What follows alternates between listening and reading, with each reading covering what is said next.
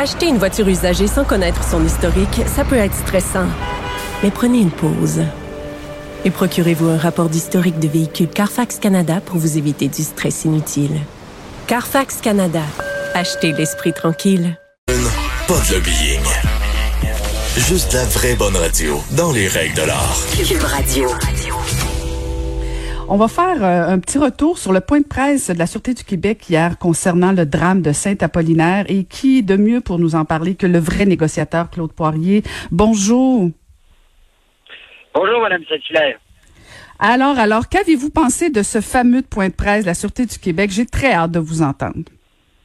Ben, d'abord, euh, c'est rare que je vais me déplacer pour aller à un point de presse, mais je vais y aller hier pour deux raisons. D'abord, pour avoir des réponses à certaines questions, des éléments que j'avais en ma possession, et également de parler, euh, même si j'ai pas eu le temps beaucoup de m'exprimer, le dossier de Martin Prudhomme, mais ça a tombé en deux chaises. Alors, le point de hier, je pense que la Sûreté du Québec, dans l'ensemble, a donné certaines réponses. Quand on regarde tout le portrait, j'ai eu l'occasion de vous parler il y a deux jours, je pense.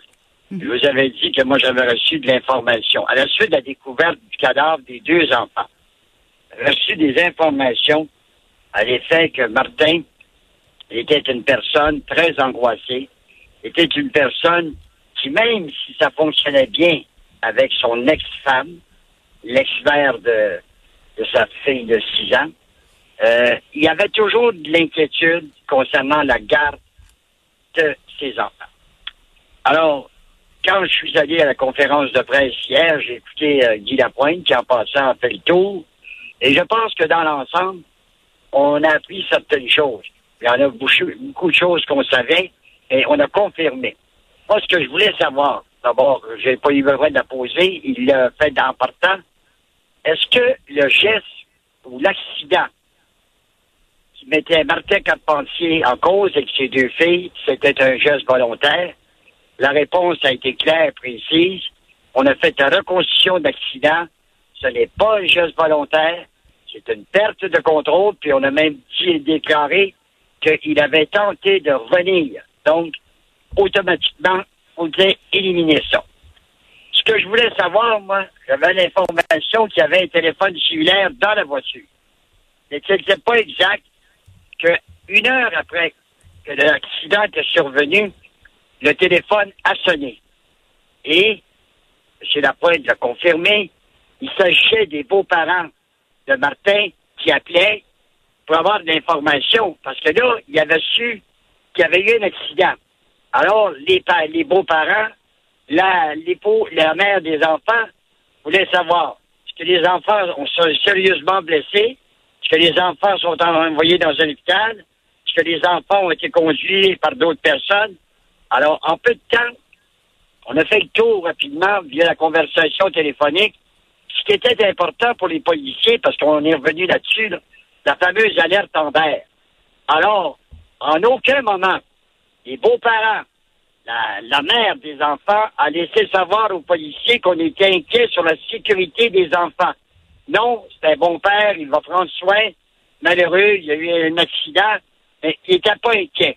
Alors, même si il n'y avait pas toutes les, données pour déclencher l'alerte en mer, ils ont quand même diffusé de l'information parce que ça prenait à avoir l'identité, la grandeur, les vêtements qu'il portait, puis lui ci la, description de, de Martin, puis rapidement, la sortie du Québec a pris possession des, des photos. Alors là, ils ont contacté les hôpitaux. Ils ont contacté les compagnies de taxi. Il n'y avait personne qui avait des nouvelles. Alors, c'est sûr, il était rendu dans le rang Saint-Zéard euh, immédiatement après presque l'accident. Alors, moi, là, compte tenu des informations que j'avais eues, à l'effet que depuis un certain temps, d'abord, il y avait maigri, il était un petit peu maussade, mais par contre, ça allait bien dans, dans ses relations. Même la journée où c'est arrivé, avant d'aller acheter de la crème à glace, il est allé passer quelques heures chez ses beaux-parents avec les deux filles. Tout allait bien. Alors là, même s'il était inquiet puis il s'est confié à certaines personnes, qu'est-ce qui s'est passé dans la tête de ce gars-là? Au moment où il y a eu l'impact? Faut pas se leurrer, là. On n'a pas eu trop de détails, puis je pense tout à fait normal. on avait aussi vécu l'affaire de Turcotte avec les enfants. Monsieur la, la pointe a été prudente sur les circonstances du décès des deux filles. Mais c'est sûr qu'avec l'enquête du coroner, on va probablement en apprendre plus. Quel est l'état des enfants? Est-ce qu'on a pu établir via l'autopsie quelle sorte de blessures que les enfants avaient subies? Lui, quelle sorte de blessures qu'il a subies? Il avait laissé un de ses souliers, donc il, était nu, il y avait un, pied qui était nu. C'est en allé dans le bois. Est-ce que dans sa tête, puis hier soir, j'avais l'occasion de m'entretenir avec euh, le psychiatre que vous connaissez bien, Gilles Chamberlain. Je lui donnais un peu les informations que j'avais, puis il m'a dit, compte tenu des informations que tu avais eues, je suis pas surpris. Et ce gars-là, là, c'était pas un, maniaque puis un penseur qu'on va partir pour tuer ses enfants. Mais les filles se sont touchées. Probablement qu'à un moment donné, il s'est dit Wow! Là, je me parle de la garde de mes enfants. Et malheureusement, il a posé le geste qu'on connaît. Maintenant, est-ce qu'il voyait ses enfants souffrir? Est-ce qu'ils saignaient? Je ne sais pas. Ils pas, là, ils ont fait deux, trois tonneaux. Alors, il n'y avait pas juste des égratignures, les deux petites filles, malheureusement. Alors, moi, c'est pour ça que je suis allé. Oui. Mais il y a quelque chose que je comprends pas, puis peut-être vous pouvez m'aider là. Euh, moi, j'ai juste fait de la politique, j'ai pas fait de police là. Euh, me semble, je comprends que l'entourage semble dire qu'il n'y avait pas de raison de penser qu'il allait pas bien quoi que ce soit. Mais vous, après quelques appels, après quelques informations, vous, vous réussissez à savoir que un, il y avait maigri, deux, euh, qu'il avait peur de perdre la garde de ses enfants, euh, qui était plutôt Mossad. Me semble, je sais pas qu'est-ce que ça prend. C'est-tu si grave que ça que déclencher l'alerte Amber, même dans le doute, je veux dire de savoir après quelques minutes. Il y a des critères pour déclencher l'alerte Amber. Ben oui, mais 18 heures, 18 heures. Non, mais le critère numéro un, c'est définitivement est-ce que les enfants, leur vie est en danger? C'est la première fois que l'alerte Amber est déclenchée au Québec quelques heures plus tard, mais même euh, que ce soit au début, c'est la première fois qu'il y a un échec. Parce qu'habituellement, quand on déclenche une alerte Amber, on sait, par exemple, ben là, ils partent avec ils partent avec l'information que la vie d'un enfant ou deux enfants peut être en danger le comportement de, la personne qui a enlevé les enfants, homme ou femme, peut avoir un comportement bizarre, là, on a le fait vert. Dans le cas qui concerne, dans les heures, quand une heure après, ça n'aurait rien changé, même si avait changé la lettre en vert, on, on arrêtait au même point, parce que ça s'est fait dans peu d'heures, dans un, dans un boisé, euh, dans la région de, de Québec. Alors, ça n'a rien changé. Maintenant, c'est ceux qui vont faire l'autopsie, là, de, l'opération policière, dans les circonstances, aussitôt qu'ils ont été mis au courant, les hôpitaux ont été vérifiés, les compagnies de taxi, euh, Uber a été vérifié. On a lancé des appels des postes de radio, postes de télévision la région de Québec avec des photos. Ça a été mis de l'avant de suite. Mais, malheureusement, comme je dis, ça a pris de 9 à 12 heures, puis tout le drame était fini. Quand l'alerte en vert a été mise en place, là. Puis là, les gens disent, ben oui, mais ça a été long. Écoutez, ça a coûté combien cette opération policière-là? Moi, j'ai rarement vu une, battue pour trouver quelqu'un, un fugitif, avec autant de déploiements qu'ils ont fait. Alors, c'est sûr et certain. Moi, je pense qu'avec l'enquête du coroner, on va en apprendre peut-être un peu plus à cause que les policiers sont limités des fois dans leur euh, recherche au niveau des dossiers médicaux alors que le coroner, il n'y a pas ce problème-là. Alors, la coroner peut assier des gens, elle peut parler, elle peut aller chercher des informations. Et, euh, ça a été confirmé au point de presse. L'autopsie n'a pas révélé de boisson et de drogue. Maintenant, est-ce qu'il prenait des médicaments? Sur la n'a pas voulu s'embarquer parce que c'est un dossier et ça relève du dossier médical qui est confidentiel. Donc, vous pensez qu'avec l'enquête du coroner, on pourrait en apprendre un petit peu plus? On va peut-être apprendre un peu plus sur les circonstances. Moi, j'aimerais savoir, je ne sais pas si euh, ça va être rendu public, mais moi, j'aimerais savoir quelle sorte de blessures que les enfants avaient suite à l'accident. Bon, on sait que là, on a fait état que c'est à l'aide d'un objet contondant, puis ils auraient été tués. Et maintenant, ah, l'objet contondant démontre peut-être une fracture, euh, je sais pas où, peut-être à la tête. Sauf que l'autopsie en profondeur a pu permettre de savoir qu'est-ce que ça des blessures qu'il y avait sur le corps des enfants. Tu sais, tu es dans une voiture, tu es, un enfant de 6 ans, un enfant de 11 ans, tu fais trois, quatre tonneaux, ils sont pas sortis de la voiture exactement avec des égratignures.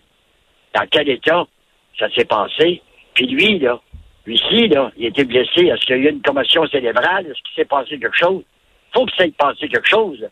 Les fils sont touchés. Parce que quand tu regardes le cheminement, là, puis le passé de cette personne-là, c'est pas un gars violent. Il n'a jamais élevé la main à ses enfants. Et il était allé voir les beaux-parents avant.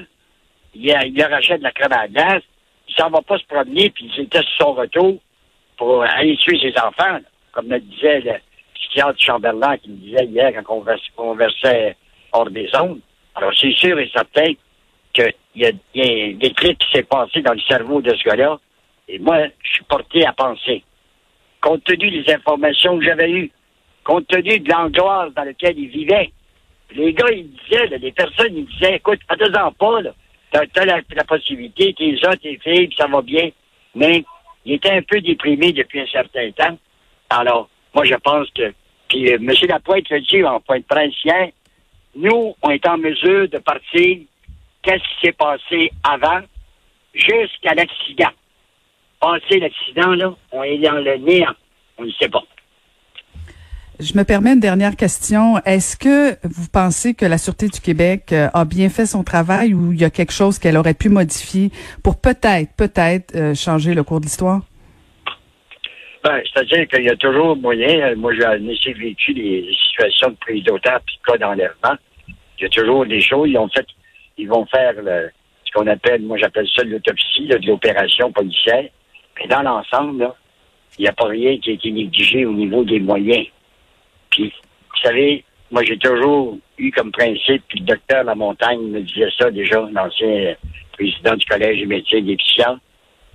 La maladie mentale, vous aviez quelqu'un qui vous parlait de ça un peu plus tôt, je pense. Mm-hmm. Euh, la folie humaine, tu peux pas contrôler ça. Et moi, je pense que dans les circonstances, compte tenu des éléments qu'ils avaient au départ, compte tenu des informations à l'effet qu'il n'y avait pas de danger pour les enfants, les policiers, au premier abord, ils ont déclenché une opération policière, ce qu'on appelle une opération sang, dans le jargon policier.